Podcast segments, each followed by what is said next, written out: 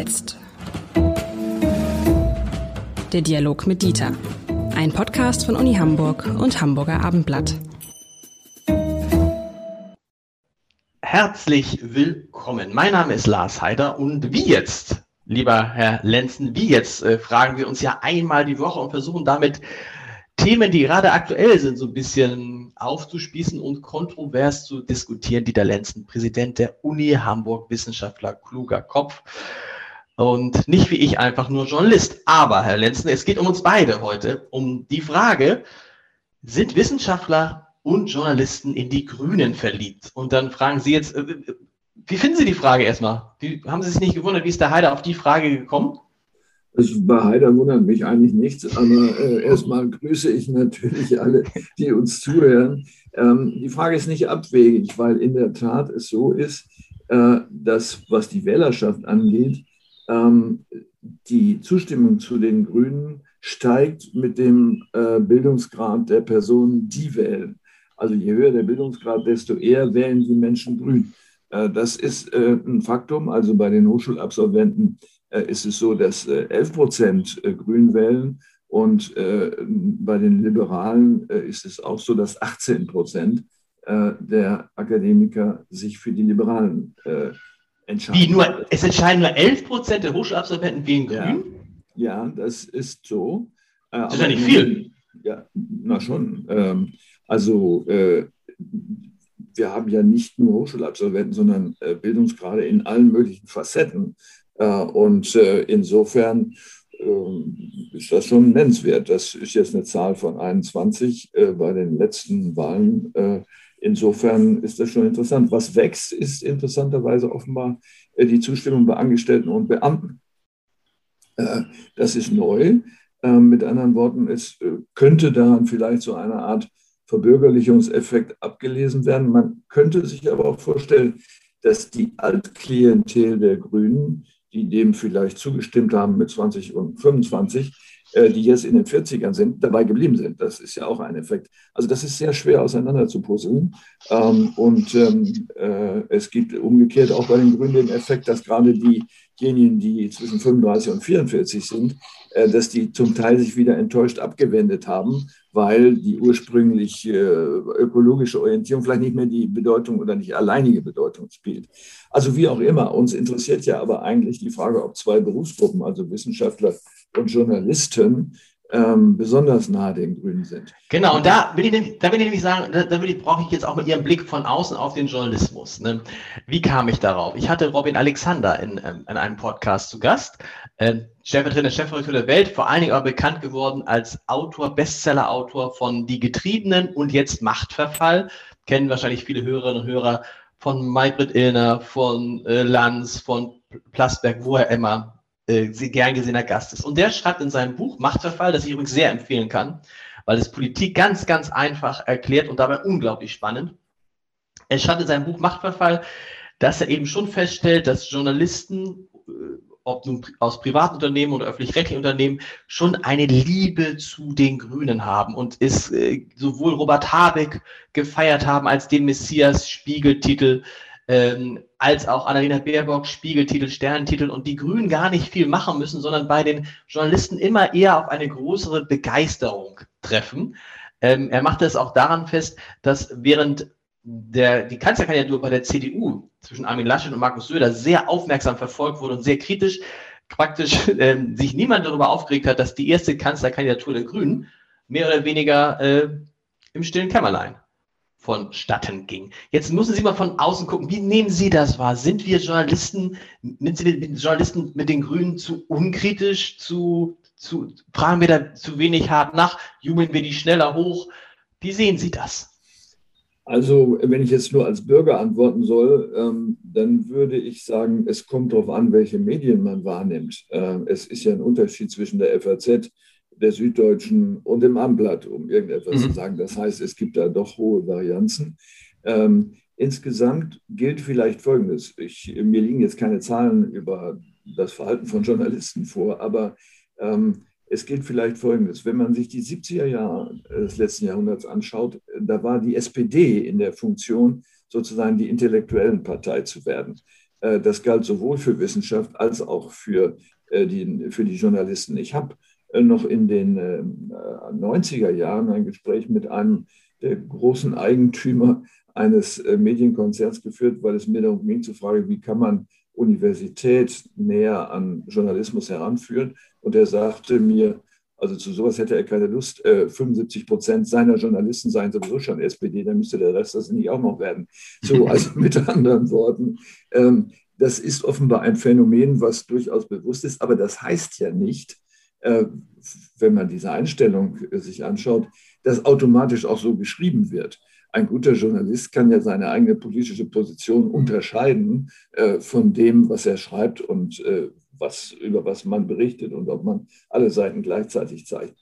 Ja, äh, es gibt natürlich dann unter Umständen einen Selektionseffekt, was die Themen und so weiter angeht. Aber ich wäre insofern auch nicht zu besorgt. Es gilt ja auch das Wort, uh, the higher you get, the deeper they let you down. Also mit anderen Worten, das Risiko, hochgejubelt zu werden und dann wieder abgemeiert zu werden, ist dann genauso groß. Insofern wäre mir als Politiker, der ich nicht bin, äh, wäre es mir lieber, äh, in einer nicht bewertenden äh, Betrachtungsweise vorzukommen und mehr über Fakten äh, über mich zu erfahren als, ähm, als über Einstellungen. So, also insofern die Besorgnis, dass die Medien die Wahl entscheiden, hätte ich nicht in so starker Form. Ähm, wichtig ist, und die Menschen sind ja inzwischen auch anders gebildet als noch in den 60er Jahren. Ähm, wichtig wäre mir, dass die Menschen genügend Informationen haben, dass sie in der Tat vergleichen äh, und äh, davon ihre Entscheidung abhängig machen. Ob das dann immer gilt, wissen wir natürlich nicht. Sie haben es eben gerade selber gesagt, die Intellektuellen haben aber durchaus ihre, also die, ihre Lieblinge. Das waren in den 70er Jahren vielleicht die SPD. Und ist es jetzt nicht über alle Leitmedien hinweg, sind es dann nicht die Grünen? Also ich würde nicht sagen die Intellektuellen, äh, sondern wenn, dann müsste man es ähm, objektiver machen. Was sind Intellektuelle? Ähm, sind das jetzt Wissenschaftler und Journalisten und das war's? Oder gibt es woanders auch Intellektuelle? Und dann geht es schon nicht mehr auf. Äh, wenn man sich äh, die Wählerstimmen anschaut, so kann man sagen, ja, es ist ein beträchtlicher Bestandteil, aber es ist mitnichten so, dass die Mehrheit der Akademiker oder der Menschen mit Hochschulabschluss äh, grün wählen würden. Ob sie die Einstellung gut finden oder nicht, ist ja nochmal was anderes. Äh, wir wissen ja, dass am Ende des Tages, also am Wahltag, es häufig so ist, dass dann eine Tendenz dazu durchschlägt, zu sagen, oh, ich bleibe doch lieber bei dem, was der Fall ist. Sind zwar gute Ideen, aber keine Experimente. Äh, kann man schlecht vorhersagen. Aber ja, ähm, es ist ja nicht zu erwarten, äh, dass bei gebildeten Menschen und Wissenschaftler und Journalisten sind das ja eine nennenswerte Zahl äh, jetzt rechts- oder linksradikalen Parteien anhängen würde. Ähm, und das, das Element sozusagen von ausgleichender Gerechtigkeit, was vielleicht vertreten wird durch Grün, durch die SPD, Teile der Linken, das steht natürlich den Intellektuellen immer näher, weil sie sich, sagen wir mal, weltumspannenderen Normen näher fühlen, also äh, eben zum Beispiel den Menschenrechten und äh, Grundsätzen, die äh, in der europäischen Geschichte wurzeln. Kann es trotzdem sein, das ist das, was manche Kollegen, äh, manche Leserinnen und Leser unseren Kollegen vorwerfen, ähm, dass, die, dass die Redaktionen linker sind als das Publikum? Ich würde Ihre Frage gerne transformieren und sagen, ähm, sind die Journalisten, also die Menschen, die schreiben und die Sendungen machen, sind die am Ende, und eine solche Untersuchung gibt es, linker als ihre Chefredakteure und Chefredakteurinnen. Ah, das scheint so zu sein. Als das gesamte Publikum linker können sie ja nicht sein. Dann wäre es ja so, dass äh, bei den Wahlen eine linke Mehrheit existieren würde. Das ist aber nicht so. Und man muss natürlich auch äh, ernsthaft darüber nachdenken, ob äh, die Sozialdemokratische Partei eine linke Partei ist oder eben doch eher eine Partei der Mitte mit bestimmten äh, sozialspezifischen äh, Zielen, äh, die man aber jetzt nicht als links mehr charakterisieren würde. Glaube, dass dieses Schema sich ein Stück weit nicht mehr so anwenden lässt wie zu einem Zeitpunkt, als wir mit zweieinhalb Parteien unterwegs waren. Aber das ist eine interessante These. Sind Chefredakteure, warum sollten denn Chefredakteure weniger links sein als ihre Redaktion? weil sie besser verdienen, weil sie auch immer den Blick, den, den sozusagen den wirtschaftlichen, das wirtschaftliche Wohlergehen der Zeitung im Blick haben müssen, weil sie, das kann ja auch sein, mit bestimmten Leuten verkehren, mit Politikern, die dann ja in der, in der deutschen Tradition in der Regel eher aus CDU und CSU oft kommen? Woran liegt, woran könnte das liegen? Naja, die Hypothese müssen Sie im Grunde stellen. Sie haben einige gestellt.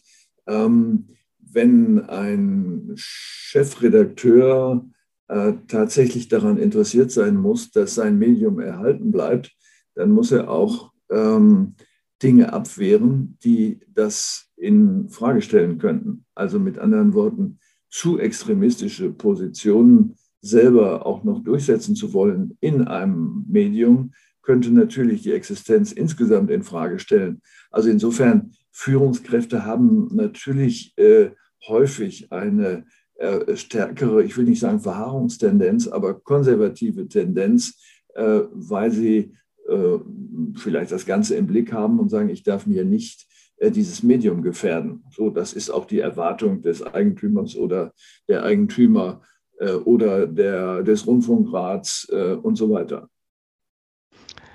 Trotzdem ist es ja auch so, dass in, in, in, Zeitungen, die bei Journalisten, die in den vergangenen Jahrzehnten immer stärker Hochschulabsolventen sind, das war ja nicht immer so. Ja, es war ja eine, mhm. durchaus in den Anfangsphasen, dass der Quereinstieg viel einfacher war.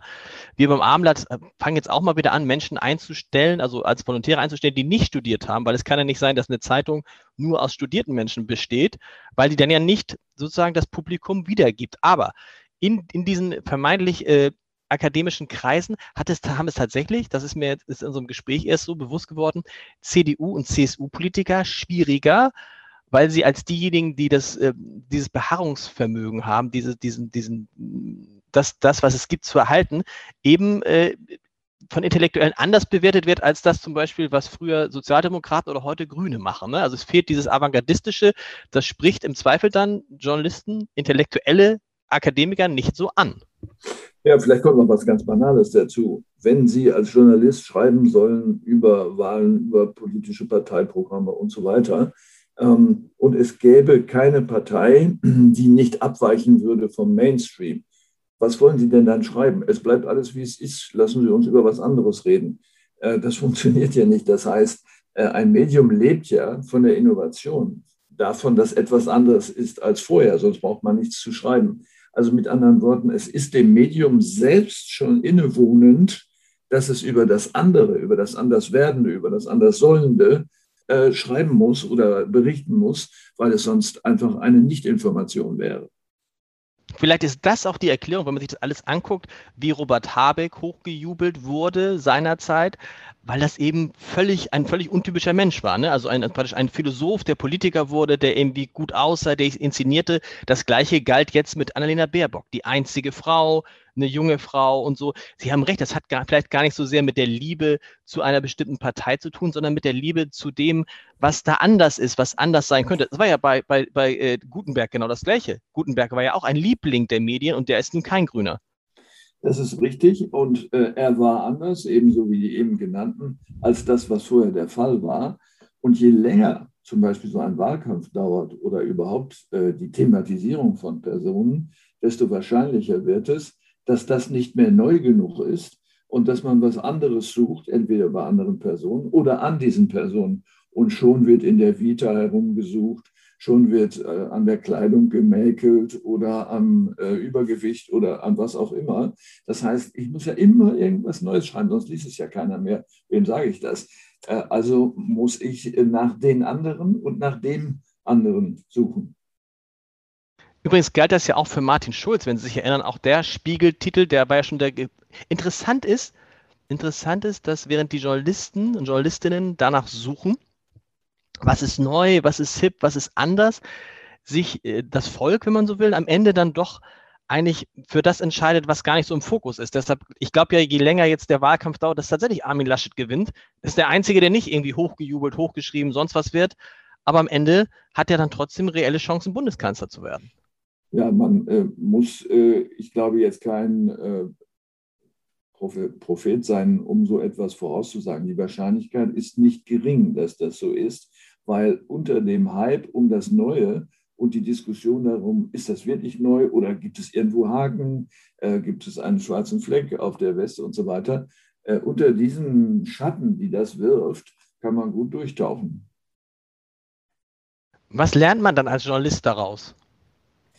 Ja, äh, wenn ein Journalist sagen würde, ich möchte gerne die Wahl beeinflussen, was nicht seine Aufgabe ist, ähm, Nein. Wenn, dann, äh, dann könnte man sagen, ich muss über die schreiben, die äh, wenig thematisiert werden, so uninteressant das auch ist, und müsste irgendwas finden. Aber das folgt nicht der Regel des wirklich Neuen. Und ich meine, Sie haben es eben gesagt, eine junge, gut aussehende Frau mit einem akademischen Hintergrund oder der eben schon mal benannte Philosoph, das ist was ganz Neues. Das ist die neue Generation der Mittelalten, die jetzt äh, nach vorne drängt, zu Recht. Und ähm, darüber kann man sehr viel schreiben. Das ist klar, das ist so ähnlich wie über die Kinder im englischen Königshaus. Kann man auch eine Menge schreiben, weil die sind neu. Aber da muss man sich natürlich tatsächlich mit dem, mit dem Vorwurf befassen, weil wenn man dann darüber viel schreibt, dann entsteht natürlich der Eindruck, ihr schreibt jetzt mehr über die Grünen als über andere und ihr habt eine besondere Nähe zu den Grünen. Im Hamburger Wahlkampf war das ja auch so. Das Neue war, dass die Grünen äh, eine, eine Kandidatin hatten mit Katharina Fegebank und auf einmal wurde viel mehr über die berichtet und dann entsteht natürlich äh, mehr oder weniger gewollt oder ungewollt ähm, der Eindruck beim Leser, guck mal, die haben offensichtlich ihren Gefallen an den Grünen gefunden. Ja, dadurch steigt die Sichtbarkeit, ähm, aber es äh, steigt auch das Risiko, das muss man sagen. Das ist ja ein gutes Beispiel. Äh, unser äh, Bürgermeister Genscher machte grundsolide, erfolgreiche Arbeit. Ähm, das ist das, was man erwartet. Und jetzt können Sie ja nicht ununterbrochen das beschreiben, wie das getan wird. Sie brauchen ja das andere. Ähm, aber das andere verbraucht sich auch. Ähm, vor allen Dingen, wenn das in so einem starken Gegensatz zu dem, zu dem Arbeiter steht, äh, der äh, kämpft um die Gesundheit der Menschen in der Stadt und so weiter. Also dann entstehen äh, Gegensätze eigentlich bloß dadurch, dass eine Seite intensiver beschrieben wird und die andere gar nicht so im Aufmerksamkeitsstrahl sich befindet. Das heißt, eigentlich kann man als Politiker gar kein Interesse daran haben, dass einen die Medien lieben, Sie haben es ganz gut beschrieben, weil je höher man fällt, je höher man geschrieben wird, desto höher kann man halt auch wieder runterfallen. Ja, Hochmut kommt vor dem Fall, heißt es in, in den deutschen Volksmund. Äh, nur muss man nicht hochmütig sein, um sich zu freuen, dass man äh, gesehen wird. Äh, aber äh, das Risiko ist groß, das ist vollkommen klar. Haben Sie eine Erklärung dafür? Sie haben es vorhin angesprochen, warum Journalisten offensichtlich auch mit zunehmendem Alter jetzt nicht wie viele andere Menschen den, diese Bewegung mitmachen. Ähm, also, ne, wenn, wenn, wie heißt es, wenn man, wenn man jung ist, dann ist man ja blöd, wenn man nicht irgendwie links oder grün wählt und wenn man alt ist, ist man genauso blöd, wenn man dann nicht CDU oder, oder FDP wählt. Sie haben es skizziert, bei Journalisten ist diese Entwicklung nicht, vielleicht nicht so, wie sie normalerweise ist. Naja, vielleicht hat das in der Tat auch, auch etwas zu tun mit Beschäftigungsverhältnissen. Ähm, Journalisten sind keine Beamten, keine Staatsangestellten äh, und äh, sitzen nicht in der Regel in sicheren Führungspositionen. Das darf man nicht unterschätzen. Wenn Sie mal Ihr eigenes Personal anschauen, Sie haben ja viele feste Freie dabei, das ist halt so. Ähm, es gibt Leute, die liefern was zu und bekommen ein Zeilenhonorar und so weiter. Äh, das heißt, Sie sind ja darauf angewiesen, diese Menschen, dass sie ihnen was liefern, wo sie sagen, oh toll, das machen wir jetzt. Ähm, und äh, das kann ja nur das Neue und andere sein. Aber bei denen, die festangestellt sind, denen geht es ja gut, die haben einen sicheren Job, die machen das schon lange, die kennen auch Politik. Wie finden Sie es eigentlich, okay, wie, wie, wie finden Sie es eigentlich, wenn Journalisten Mitglied in Parteien sind? Das äh, ist schwierig, äh, muss ich sagen. Ich finde das für viele Berufsgruppen so, übrigens auch für Wissenschaftler. Das heißt, sagen wir mal, vielleicht für Berufsgruppen, äh, deren Arbeitsgegenstand Wahrheit ist. Ähm, zu glauben, dass es eine Partei gibt, die die Wahrheit sagt, ist ja naiv. Das kann nicht der Grund sein. Also mit anderen Worten, äh, dort, wo die Pflicht ist, für die Menschen, die einen bezahlen, die Wahrheit herauszufinden und zu bekennen zu sagen, so ist es, ich sage es euch, so, alles, was ich weiß, ist das und das. Wir haben das gesehen bei der ganzen Corona-Geschichte. Äh, dann gleichzeitig einer Partei anzugehören, äh, bringt das Risiko mit sich, äh, nicht nur, dass man die Wahrheit verfälscht, sondern auch schon, dass sie gar nicht für wahr genommen wird, weil man sagt, ja, ja gut, der ist ja in der SPD, CDU oder sonst was, dass der das schreibt, ist kein Wunder. Ähm, ich bin nicht für ein Verbot der Parteimitgliedschaft, das geht ja auch nicht für Journalisten und Wissenschaftler, aber ich würde immer dreimal hinschauen, wenn ich von einer Person weiß, sie ist in der und der Partei, was sie da gerade macht. Ähm, ob das Umfragen sind unter Bürgern, wen sie vielleicht wo wählen würden, äh, ob das äh, Issues sind, also, also Gegenstände, die gerade streitig sind, äh, die in einer bestimmten Weise dargestellt werden. die Glaubwürdigkeit steigt, wenn man sagt, eins kann ich euch sagen, ich habe keine Interessen in dem Spiel, ich gehöre keiner Partei an und fühle mich auch keiner besonders nah, sondern es hängt davon ab, was man mir bietet und was erfolgversprechend ist. Fragen Sie Wissenschaftler, die bei Ihnen arbeiten, ob sie in einer Partei sind? Niemals. Niemals. Das wäre auch, das, nicht, das wäre auch nicht zulässig, aber ganz unabhängig davon. Das ist äh, ja anders als in den USA zum Beispiel. Äh, das ist äh, ja im Grunde fast ein, ein Geheimnis oder jedenfalls etwas, was in die Privatsphäre gehört. Nein, das würde ich niemals tun. Und äh, ich fände es auch abwegig, wenn mich jemand danach fragen würde. Nun gehöre ich keiner Partei an und habe auch die Absicht, das zu tun. Äh, aber ähm, das ist etwas anderes. Und ich würde dann auch lieber bekennen zu sagen, ich fühle mich so weit gesehen ganz unpolitisch, denn wir müssen die Wahrheit suchen und bekennen, um das nochmal zu sagen. Das war übrigens der Gegenstand auch meines Eides, den ich leisten musste, als ich promoviert wurde. Da gehörte das dazu. Wie, da gibt es ein Eid, wenn man promoviert? Das gibt es nicht mehr. Zu der okay. Zeit, als ich das tat, in den 60er Jahren, in der Tat nahm der Dekan feierlich im Ornat, in Anführungsstrichen, also im Talar, äh, den Eid ab, den man nachsprechen musste. Und der enthielt äh, die Formel, äh, dass ich verspreche, äh, meinen ganzen Einsatz der Wahrheitsfindung zu widmen und dieses zu suchen und zu bekennen. dass die eigentliche Bedeutung des Wortes Professor, da ging es noch um die Promotion, das Wort Professor ist ja Bekenner.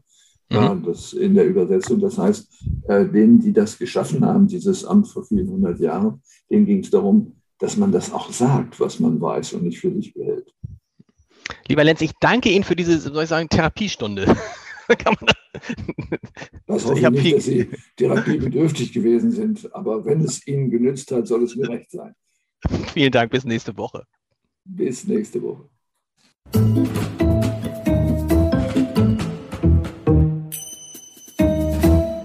Weitere Podcasts vom Hamburger Abendblatt finden Sie auf abendblatt.de slash podcast.